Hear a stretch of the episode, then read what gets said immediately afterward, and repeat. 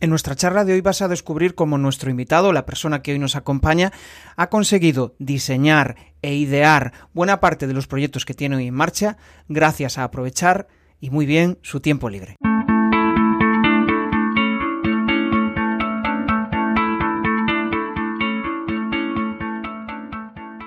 Bienvenido a Comunicar más que hablar. Soy Jesús Pérez y mi objetivo es facilitarte las herramientas necesarias para que puedas comunicar de una manera clara y provocar una reacción positiva en tu audiencia.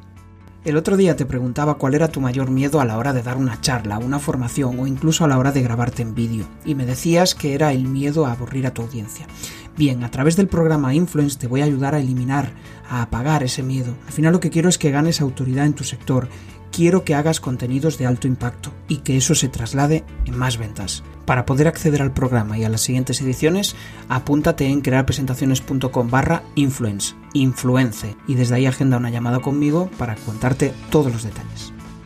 Bueno, pues para los que no le conozcáis, Yago Fraga es una persona eh, que está enfocada en ayudar a, mejorar la productividad, tiene un, método propio, el método OSEI, y, y, en este caso pues ayuda a, a empresas a ser eh, pues más rentables desde el punto de vista de la, de la productividad. Que me corrija él si, si me estoy equivocando.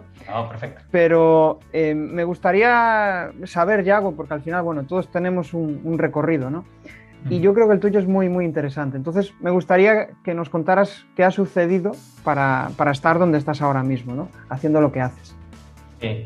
A ver, yo soy ingeniero de telecomunicaciones, me fui muy jovencito a Francia, los recién cumplidos los 18, bueno, los, los 18 los, cumplí allí ya en la escuela de verano.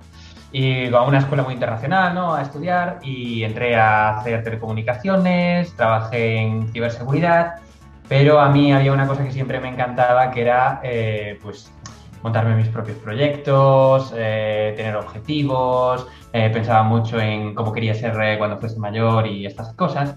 Y mm, la verdad es que en la universidad tuve una universidad que era muy, muy, muy, muy intensa. Tan intensa que, yo los, los, días enteros de los fines de semana los pasaba estudiando y haciendo cosas para la universidad porque era realmente pues, una universidad un poco de...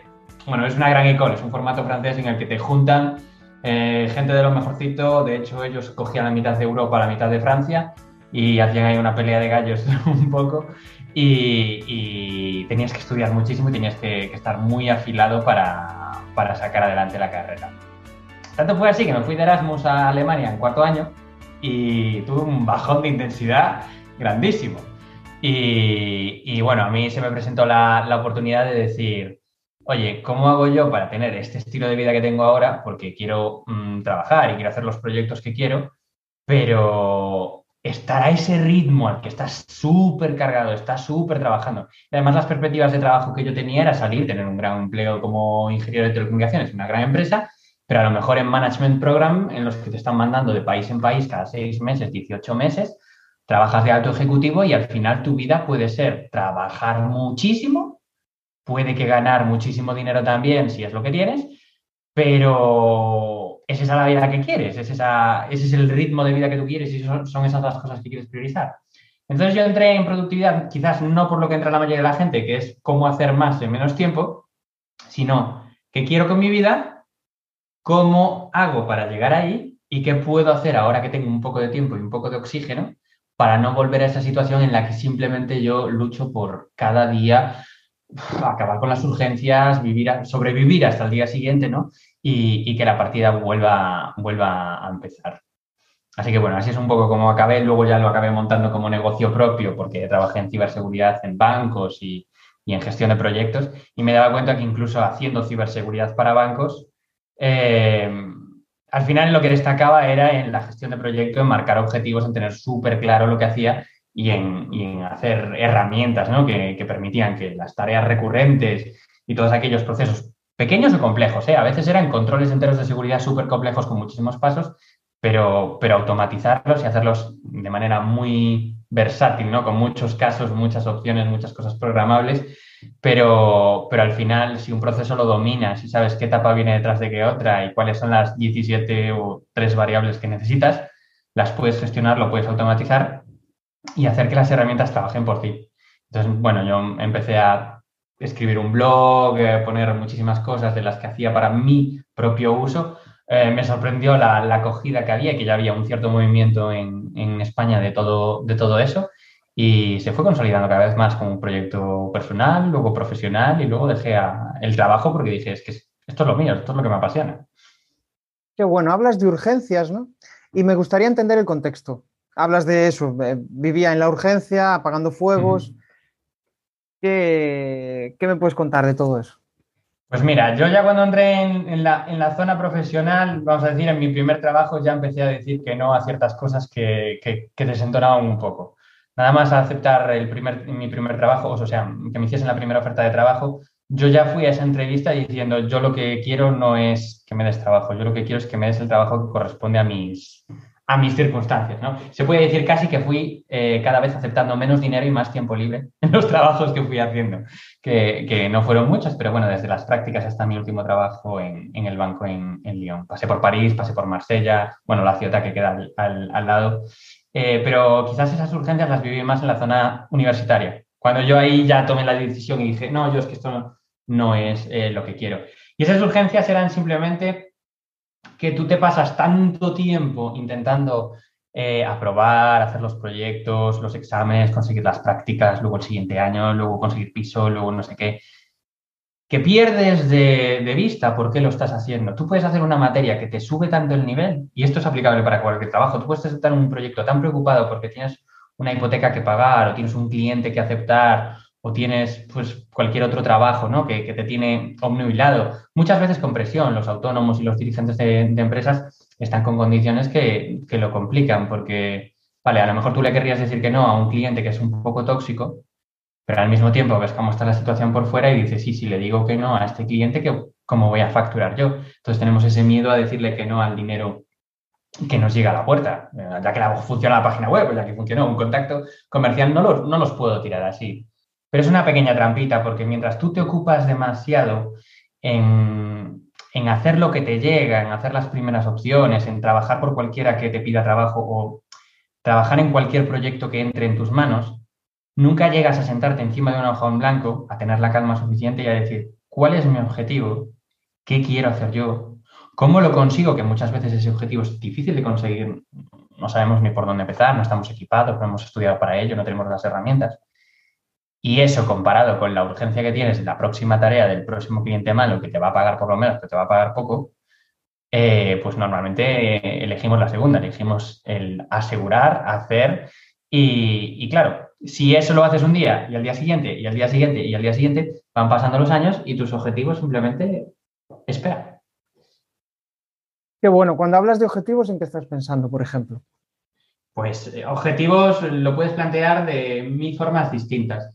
Eh, hay objetivos profesionales, como yo es que lo que quiero ser en la vida es, lo que sé, eh, montar una empresa de estética, o sea, una persona que trabaja en, el mundo de la peluquería y que quisiese tener su propio salón, o los profesionales del marketing digital, que ahora hay muchísima gente en este medio en, en España creando su empresa, y, y, realmente lo que querrían no es un nicho como hacer páginas web, luego logos, luego colorines, luego diseño gráfico, luego tal, sino que les encanta el vídeo en 3D.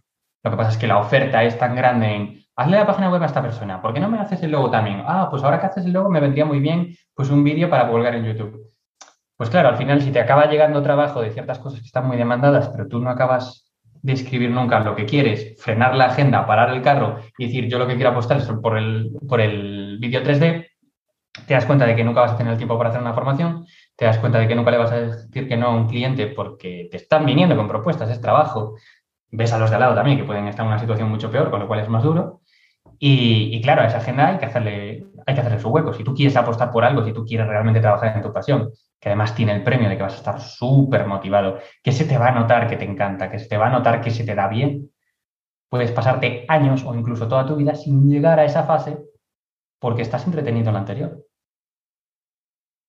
Qué bueno, entiendo de tus palabras que al final, pues, si tienes claro tu propósito, si tienes claro el objetivo que buscas, mm. de repente se te enciende la luz y consigues descartar a aquellos clientes que no te interesan, de repente eh, vas cogiendo el camino hacia esa dirección. ¿no? Si vives en sí. una realidad Netflix, al final lo que haces es pues, eh, ir al ritmo de, lo, de, los otros, no al ritmo de tu objetivo. ¿no? Sí, es, es, incluso un poquito más complicado que eso, porque para ponerte delante de la hoja en la que escribes tus objetivos, que es al final de ese proceso, cuando los tendrás claros y sabrás a dónde quieres ir, antes de ponerte delante de esa hoja, tú ya estás ocupado, tú ya tienes cosas que hacer y tú ya tienes cosas pendientes. Por eso, eh, entre lo engorroso que es definir un objetivo, lo que quieres, imaginar lo difícil que va a ser eh, hacerlo, ¿no? Porque todos sabemos ir a un trabajo, presentarnos a las 8, salir a las 6 y nos podemos quejar de ir muy temprano salir muy tarde, pero sabemos hacerlo.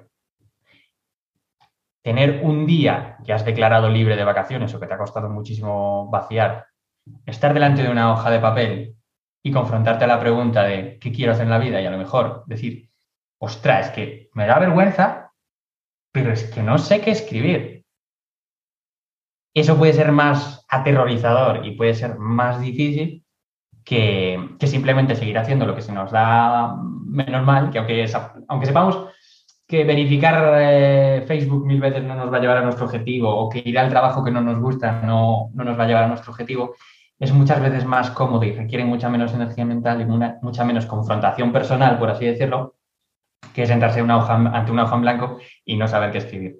Eso sí, mensaje de esperanza también, Siempre que lo intentas, estás un paso más cerca de conseguirlo. Y si te das cuenta de que tú no lo sabes escribir, hay ayuda ahí fuera que te puede ayudar. Pero el primer paso de dar ese paso adelante y decir, yo lo que quiero es hacer esto y no estar haciendo la otra tarea fácil, pero que rellena horas, pero que no me acerca a mi, a mi objetivo, pues nada más que proponiéndotelo y empezando, estás en la, en la buena dirección. Qué bueno, qué bueno. Bueno, al final, pues yo creo que todos los emprendedores pasamos por eso, ¿no? Eh, yo en mi caso, pues el tema que dices me siento muy identificado, el tema de, pedir ayuda. Cuesta y mucho, es como, Buah, soy emprendedora, pero yo hago todo, ¿no?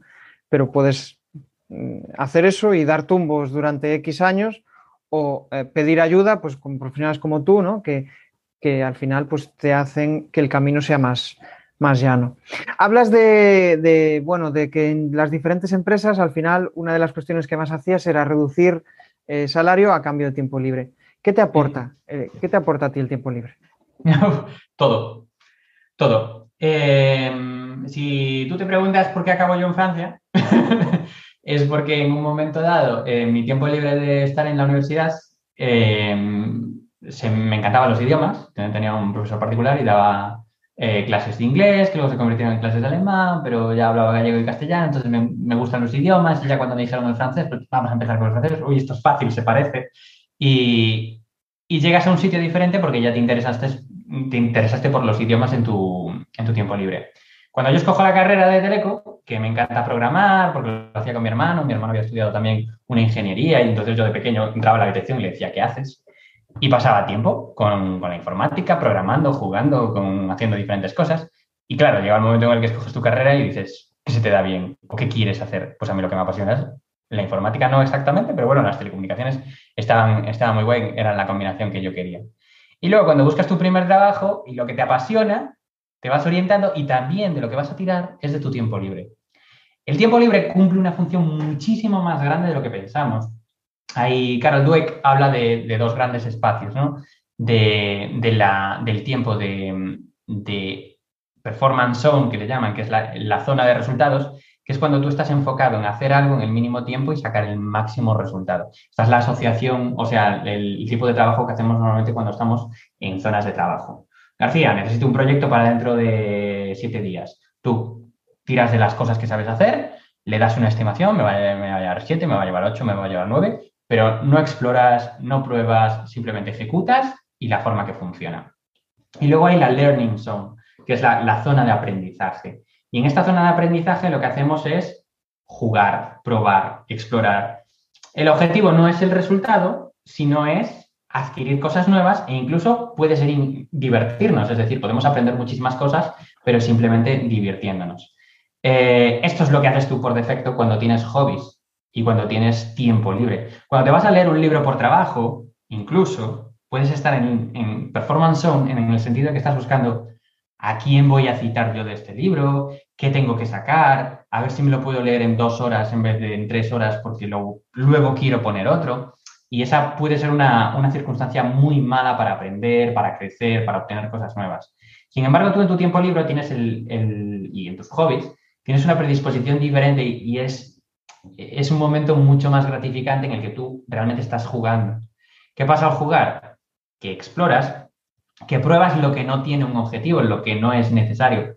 Por ejemplo, típico de los juegos y los gamers, juegan a modos raros que no son el juego principal. Los, jugadores de ajedrez, incluso profesionales, mm, hay, hay, horas que no le dedican a jugar más al ajedrez tradicional, que es lo que les haría crecer, entre comillas, en los torneos eh, reglamentados, sino que se dedican a modos alternativos, el, ajedrez atómico, las piezas cambiadas de sitio, el, mm, el pasapiezas o estas cosas.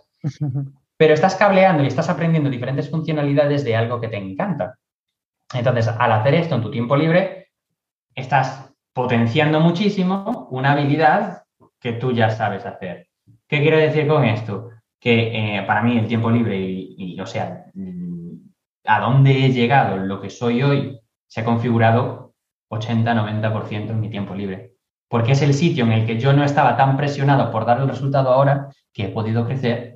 Y bueno, es que te puedo dar más ejemplos de esas cosas que del tiempo libre se han convertido luego en mi profesión, empezando por la productividad que empezó en un momento de, cuando yo estaba de Erasmus. Claro, o sea, por tus palabras lo que entiendo al final es que cuando eh, hay como una parte profesional que al final pues está centrada en eh, monetizar ese trabajo que estás haciendo y al final pues hay una presión, pero en cierto modo, em, aunque te gusta, o sea, te gusta ese trabajo, en el tiempo libre, aunque hagas cosas que estén relacionadas con el trabajo, no los haces con la presión de, marcar ese, de llegar a ese objetivo o de cumplir con el cliente. No, al final, pues te gusta la productividad, eh, te formas en productividad fuera en tu tiempo libre. Sí, a ver, a mí, por ejemplo, eh, esto, esto que te decía de los libros es una cosa que tuve que aprender y que me tuve que, limitar a mí mismo. Porque lleva un momento en el que al trabajar yo pasé de ser un ingeniero de telecomunicaciones que estaba especializado en ciberseguridad a ser una persona que tiene que justificar porque es una persona a la que tú le pagarías dinero por aprender organización de ella. Claro, eh, ¿cómo se explica esto? ¿Por qué tú? Eh, ¿Qué haces? Entonces yo tenía interiormente, y además mucha gente me llamaba, ¿eres experto en productividad? Bueno, experto, vamos a cogerlo entre comillas. Yo puedo ayudar a mucha gente en muchos procesos. Entonces te sientes un poquito con la obligación de aprender todo lo que hay ahí, de aprender de todas las herramientas. Alguien puede venir y decirte, ¿cómo? ¿No conoces Trello? Oh, Dios mío, ¿cómo puedes ser un experto y no conocer Trello?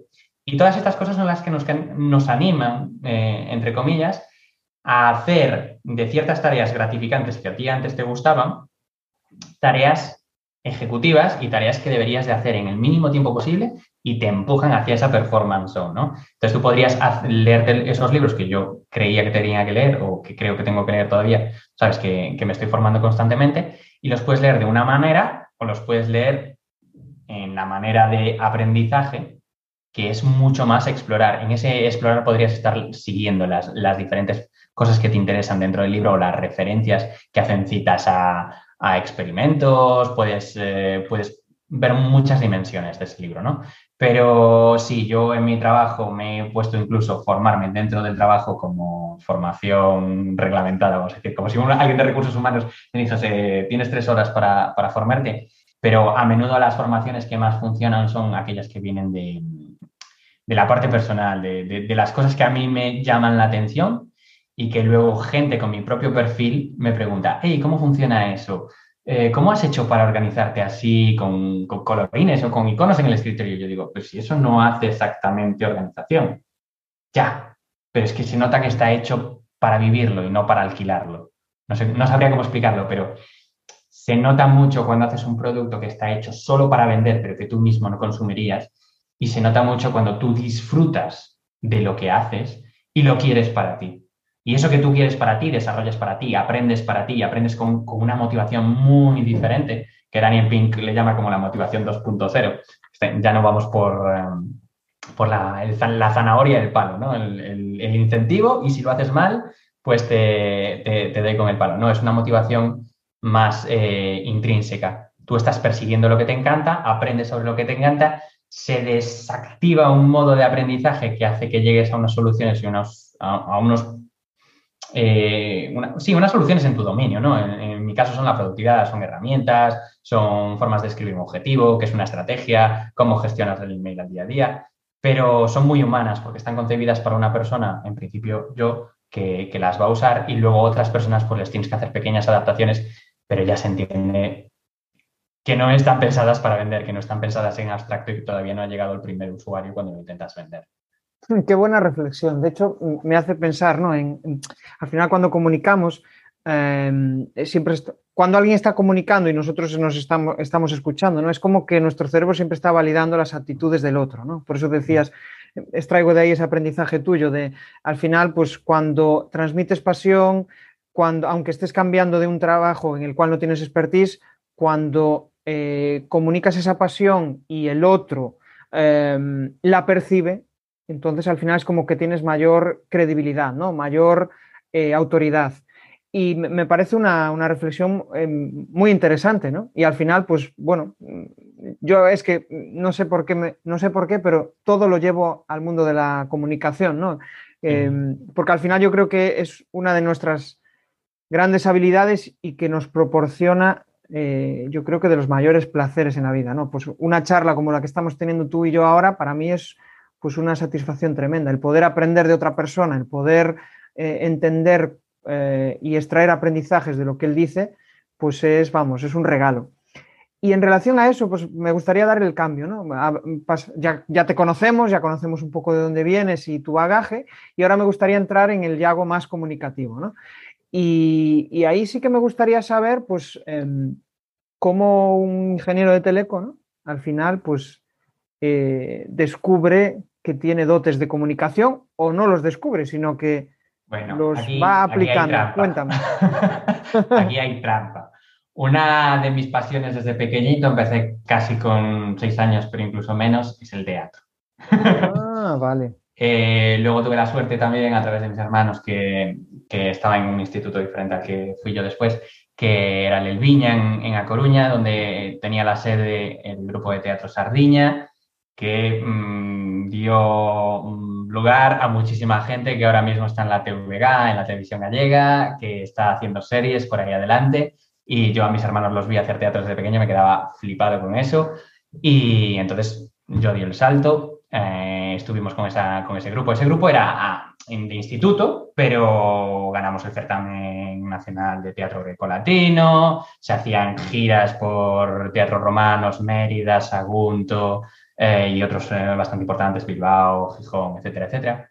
Entonces, con 17 años yo estaba eh, expuesto a audiencias de 1.000 personas, 300 personas, 500 personas, y además aprendiendo sobre las diferencias. Es, es muy curioso como la misma obra y el mismo contenido, que en teoría era algo que tú llevabas ensayado y lo, ponías aquí en Santander eh, con familiares, con, alumnos. Nosotros los hacíamos para alumnos de cultura clásica, ¿no? porque eran obras latinas de romanos y de, Plauto, y eran comedias y tragedias, y las, las llevábamos a, los diferentes coles, entre comillas, o organizaciones que traían muchísimos alumnos de cultura clásica y, se lo presentaban.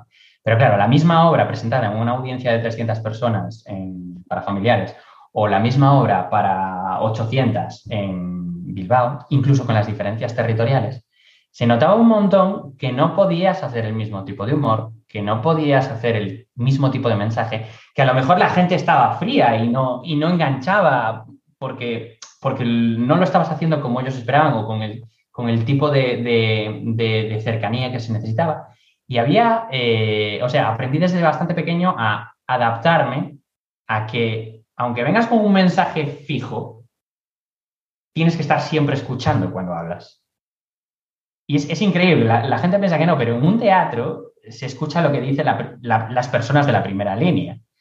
Y, a, veces se escuchan cosas como, ¡jo, qué bien! O, ¡oh, Dios mío! ¿te, mandaron un SMS? Cosas así, que son dos mensajes totalmente diferentes de cómo está tu audiencia, ¿no?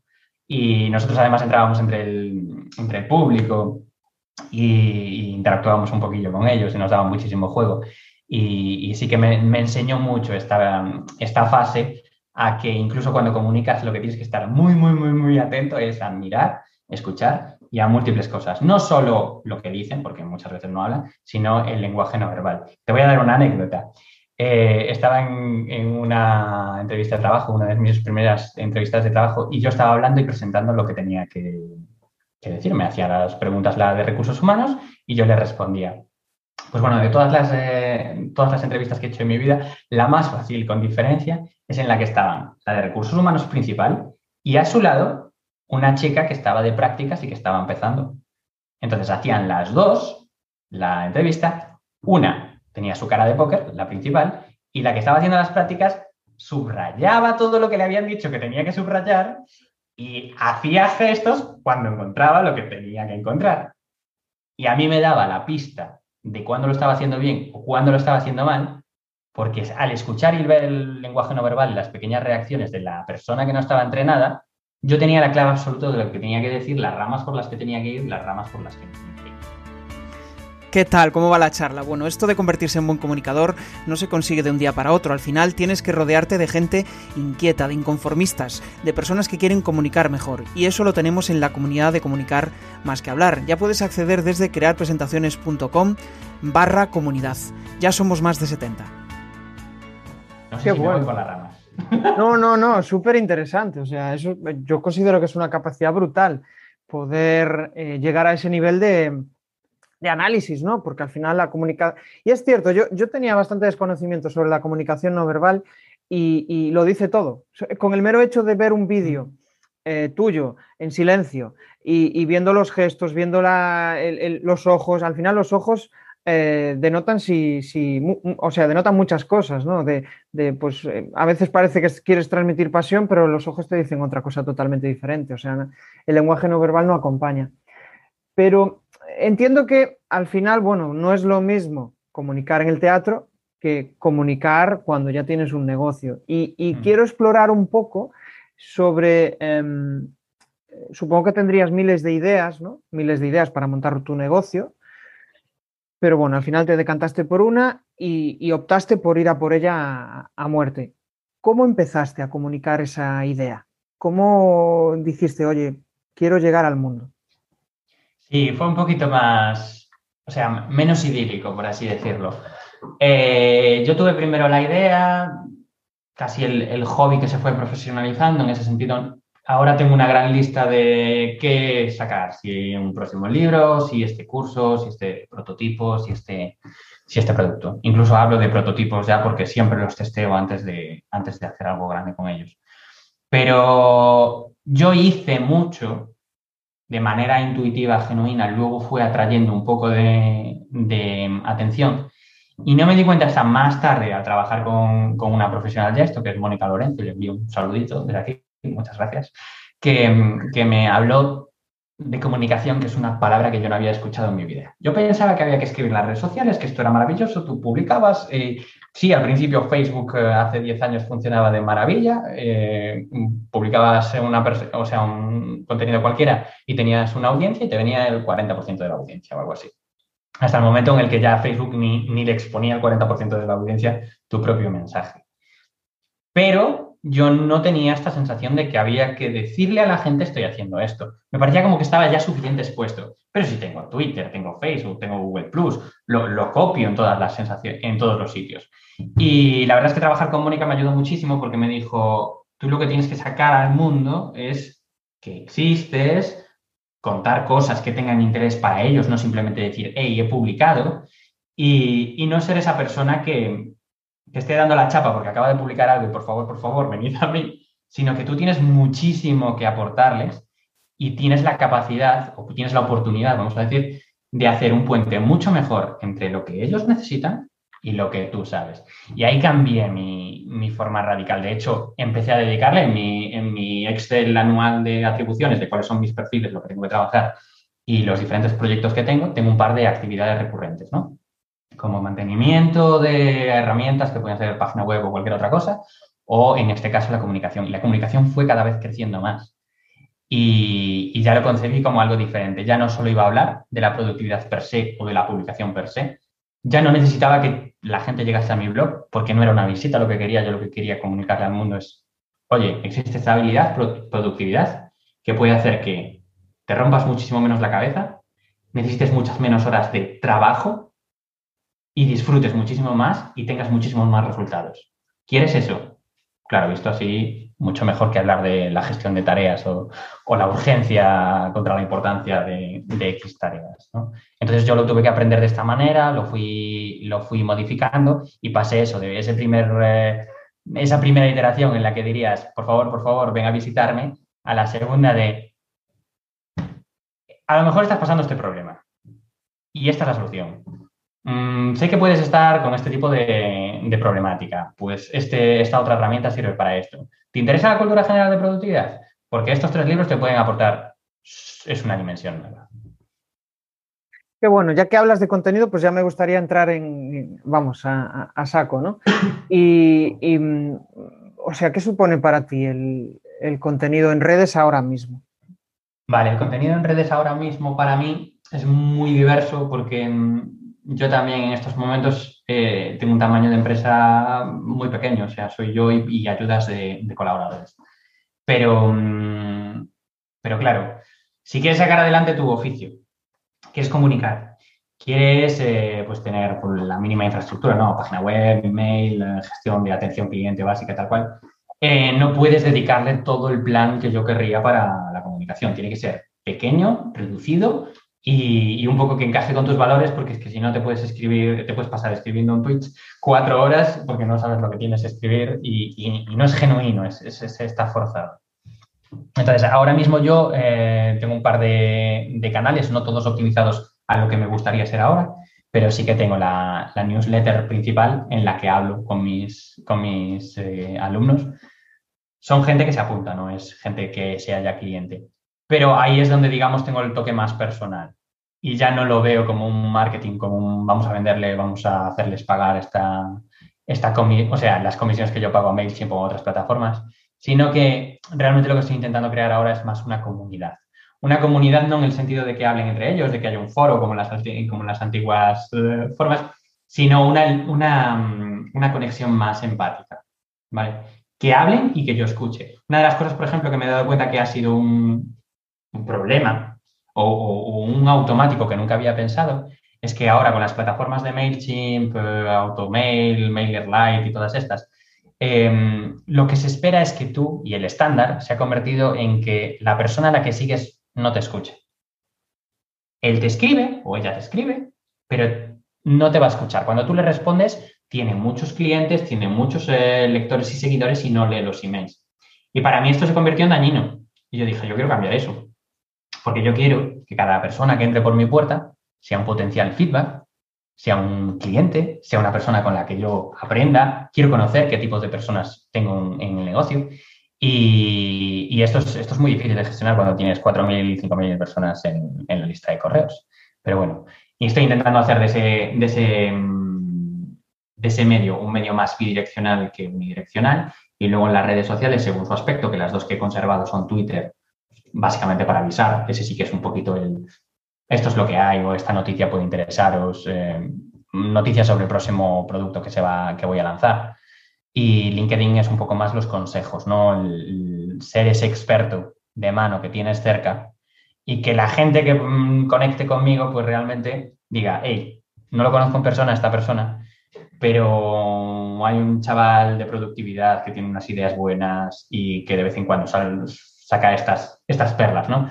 Entonces, intentar convertirte en esa persona de referencia que ellos cuando tengan un problema de productividad, pues se acerquen más.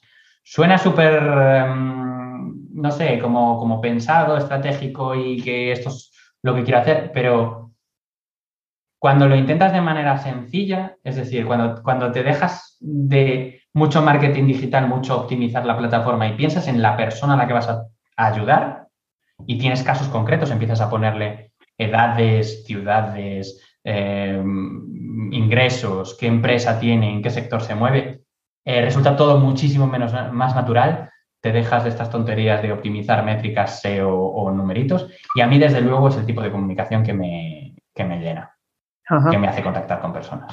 Por tus palabras, entiendo que, bueno, trabajas más la, newsletter, ¿no? El, el email marketing.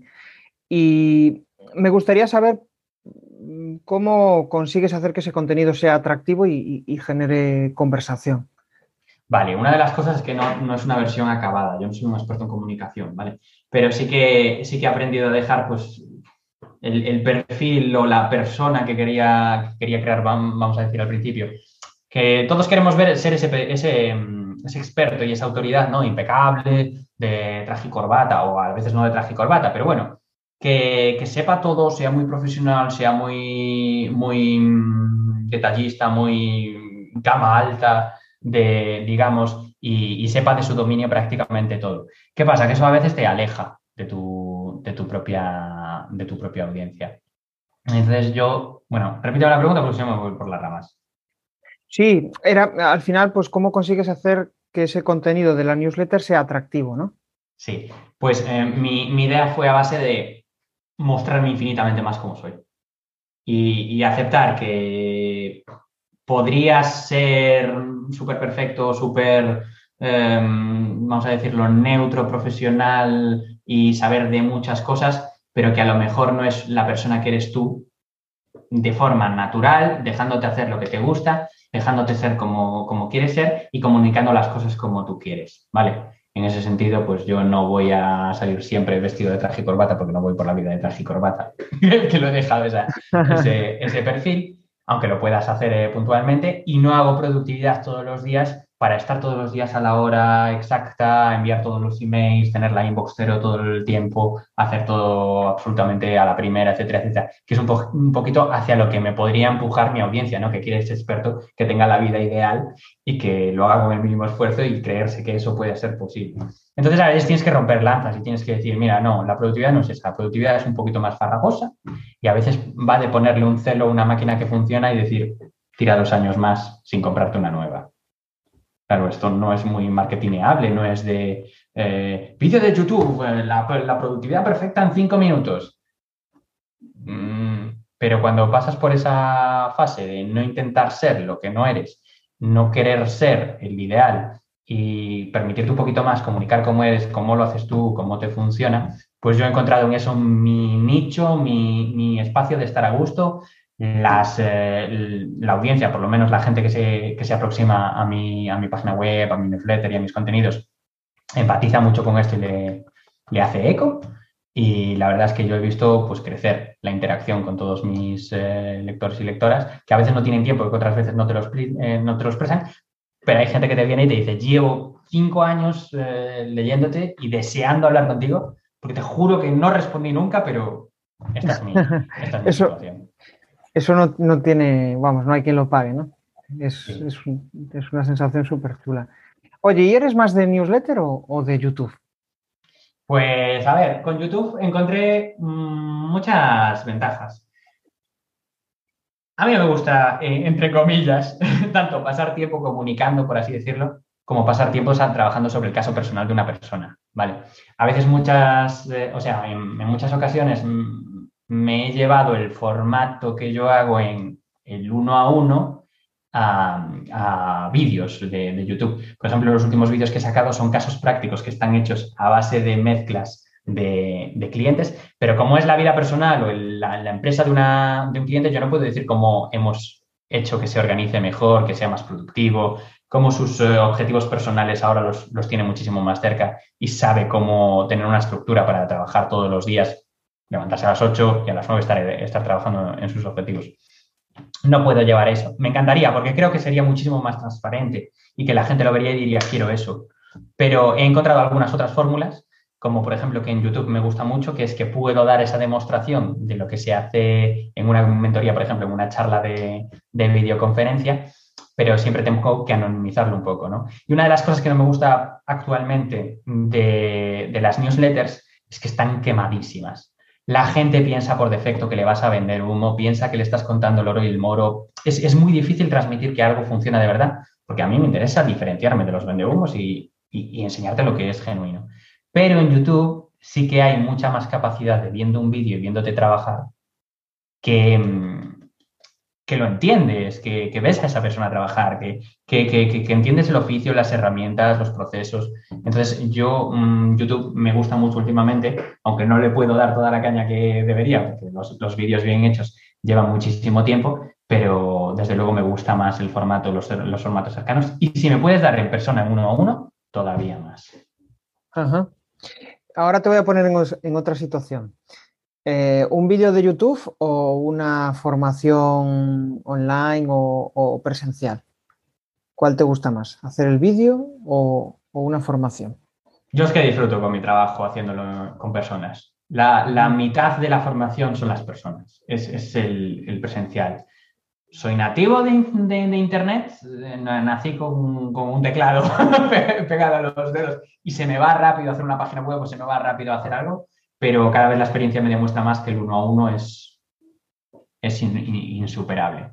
Luego, ¿qué, fortaleza tiene YouTube o las formaciones online o los vídeos pregrabados? Con un vídeo pregrabado haces un formato de algo que funcione y llegas a mucha gente y en una sala pues a lo mejor solo puedes llegar a 8 o 12. Entonces, también hay que tener en cuenta, yo por ejemplo cuando hago las mentorías hago formato híbrido. En las mentorías tienen sus, sus 12 sesiones de, relación con el cliente uno a uno a través de videoconferencia, pero bueno, es una, como si fuese presencial. Y luego hacemos blended learning, que es que dentro de la formación, todo lo que es la teoría de la productividad, yo lo tengo pregrabado en, en el curso del método OSE, en método6.com, y, la gente puede acceder a esos contenidos y leerlos a su ritmo. Y luego la formación, la explicación de, cómo llevarlo a su caso, cuáles son sus excepciones, porque en su caso personal creen que hay pues una situación que dice que eso no vale, que es muy típico. Ya, eso sería muy bien, pero es que en mi caso, tu caso es lo mismo, hay que aplicarlo. Vamos a hablar de las excepciones. Pues necesitas esas dos componentes. El formato digital y el formato grabado sirve para hacer la mínima explicación súper clara y con medios y el formato uno a uno te permite la espontaneidad de explicarle las excepciones al alumno para lo que necesita hoy. Qué bueno. Esto, esto me hace pensar en, bueno, en, las, eh, en las formaciones de, en las cuales conectas con, tu audiencia, ¿no? Y eso al final, pues yo personalmente yo creo que es de los mayores beneficios, ¿no? El, el poder lo que decías antes, el poder escucharles, el poder obtener su feedback y al final aportarles valor, que yo creo que cuando eres formador es una de las cosas ¿no? que más nos hace sentir realizados, ese, ese aportar valor. Em, me, gusta, me gusta lo que me dices de YouTube y de hecho, pues me gustaría, em, a mí que me, que me gusta mucho hablar de presentaciones y de cómo hacer ese contenido, me gustaría que nos contaras ¿Cómo haces una videopresentación de estas que haces para, para YouTube? ¿no? ¿Cómo es el proceso? ¿Qué método sigues para pensar la idea, lo que vas a hacer, lo que vas a decir, cómo lo vas a decir y después, pues, cómo lo montas? Vale, aquí tengo trampa también. De forma, de forma resumida. sí, de forma súper resumida. Sí. Yo sigo el esquema de la productividad, o sea, el esquema del método OSE. OSE, eh, la secuencia OSE es objetivo, estrategia y ejecución lo primero que empiezo antes de escribir un vídeo, un artículo, un tal, que esto lo aprendes con el tiempo, ¿no? A que voy a escribir un vídeo, voy a escribir un vídeo para la audiencia y voy a escribirlo en cuatro horas. Vas mal. Vas muy mal. Porque ya, ya te has puesto todas las limitaciones y todavía no sabes si necesitas un vídeo, si le va a ayudar a tu audiencia o si qué quieres. Al revés, objetivo, ¿qué quieres causar en tu audiencia? Quiero enseñarles con un poquito de entretenimiento para que sea ligero. Vale, Estrategia, ¿cómo lo vas a hacer? Mira, toda la infraestructura, pues tengo esto a mi disposición, esto el otro día me dijeron que era muy interesante, esto está muy de actualidad porque con el COVID pues estamos en mucha, eh, pues el teletrabajo, ¿no? Y unas ayudas de teletrabajo, la verdad es que estaría súper bien escogerlas ahora. Vas a explicar algo de teletrabajo, ¿vale? ¿Qué necesitas? Pues realmente son cuatro claves súper enfocadas. ¿De texto o de vídeo? ¿Hay que explicar algo? No, de texto, porque puede pasar en cualquier lado pues ya escogiste el formato que más te aplica, ya escogiste lo que quieres hacer y ya escogiste para quién lo quieres hacer, qué, quieres eh, em, transmitir y, qué efecto quieres, quieres causar. Ahora estás en el momento simplemente de la ejecución de haz los pasos que necesitas para escribir un artículo o para llevarlo a cabo. Yo tengo diferentes mm, talleres, le llamo ahí, que son como carpetas en las que tengo todos los recursos para hacer un vídeo o todos los recursos para hacer un artículo o todos los recursos para hacer otros, otros formatos, ¿no? Por ejemplo, una presentación de PowerPoint. Pero sí que animaría a la gente que haga presentaciones a invertir el proceso.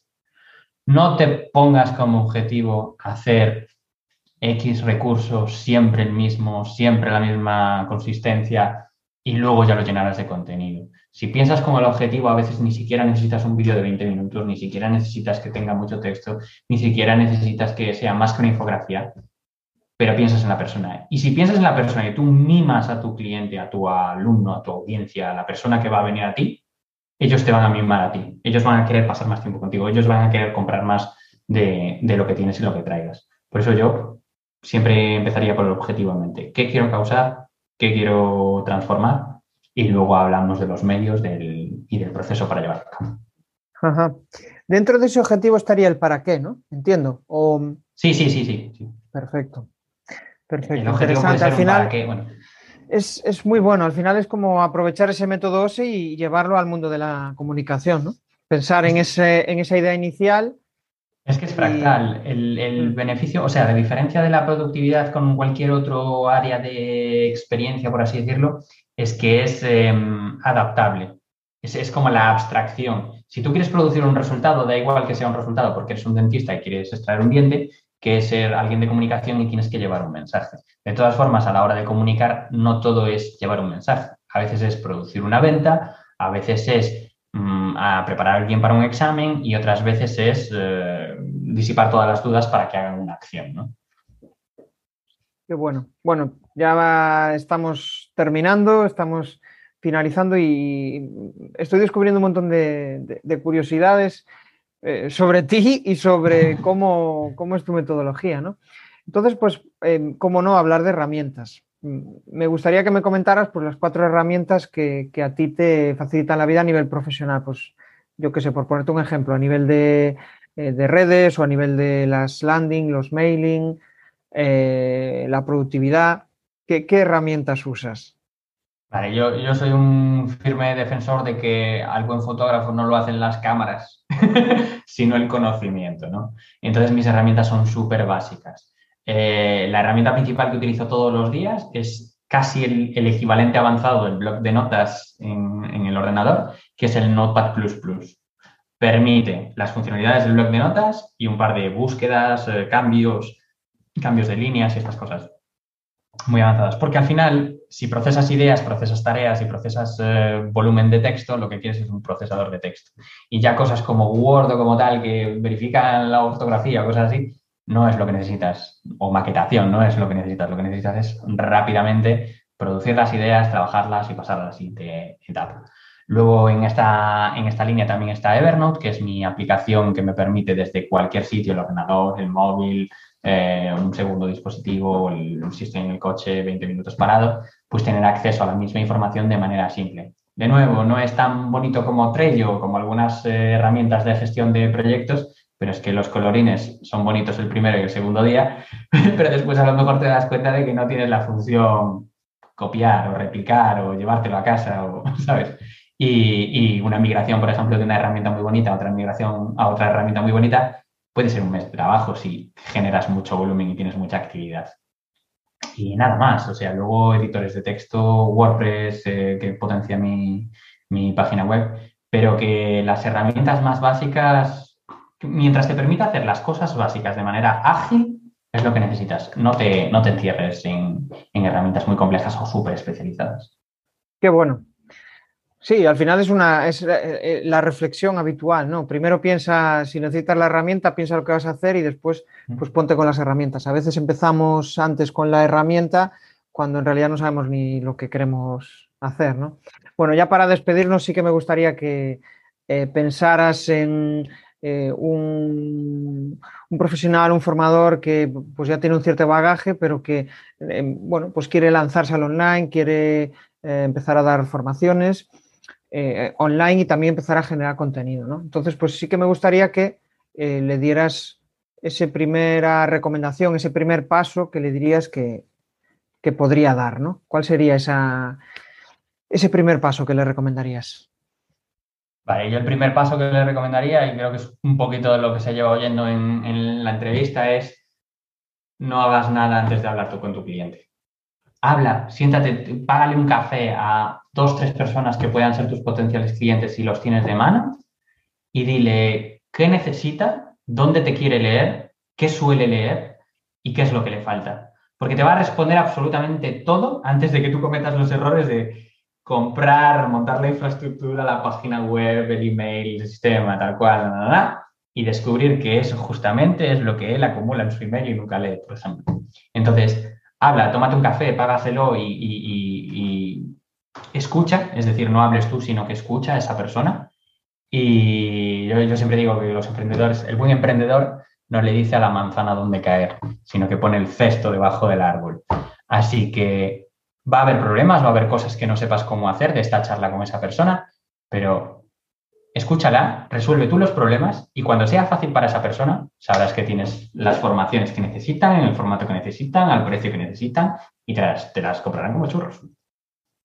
Qué bueno. Bueno, pues nada, eh, Yago, ahora sí que te pido, pues eso, que compartas tus coordenadas, dónde pueden localizarte y si quieres lanzar spam de valor, adelante, también puedes lanzar. Pues nada, no, sí, esto también para la gente que se vea, que se vea en ese, en, esta situación, ¿no? Para seguirme un poquito, ver lo que hago y si estáis interesados por productividad, pues en yagofraga.com es donde está la casa de, todo lo que hago, es el blog, también tiene una newsletter en las que os podéis suscribir, que es principalmente por donde enterarse de todo. Y luego, pues eso, hago las formaciones de método de productividad.com y las mentorías, pero ya todo eso se encuentra en la página web. Así que nada, si queréis tener más resultados en menos tiempo y hacerlo de una, de una manera agradable, pues que le den una visitilla a la página web que pueden encontrar una solución. Genial, Yago.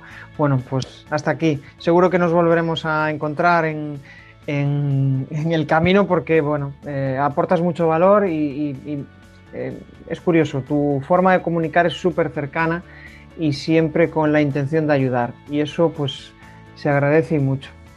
Pues nada más, hasta aquí el episodio de hoy y nada, nos vemos en el siguiente. Gracias. Chao, chao. Un saludo. Esto de convertirse en buen comunicador no se consigue de un día para otro. Al final tienes que rodearte de gente inquieta, de inconformistas, de personas que quieren comunicar mejor. Y eso lo tenemos en la comunidad de comunicar más que hablar. Ya puedes acceder desde crearpresentaciones.com barra comunidad. Ya somos más de 70.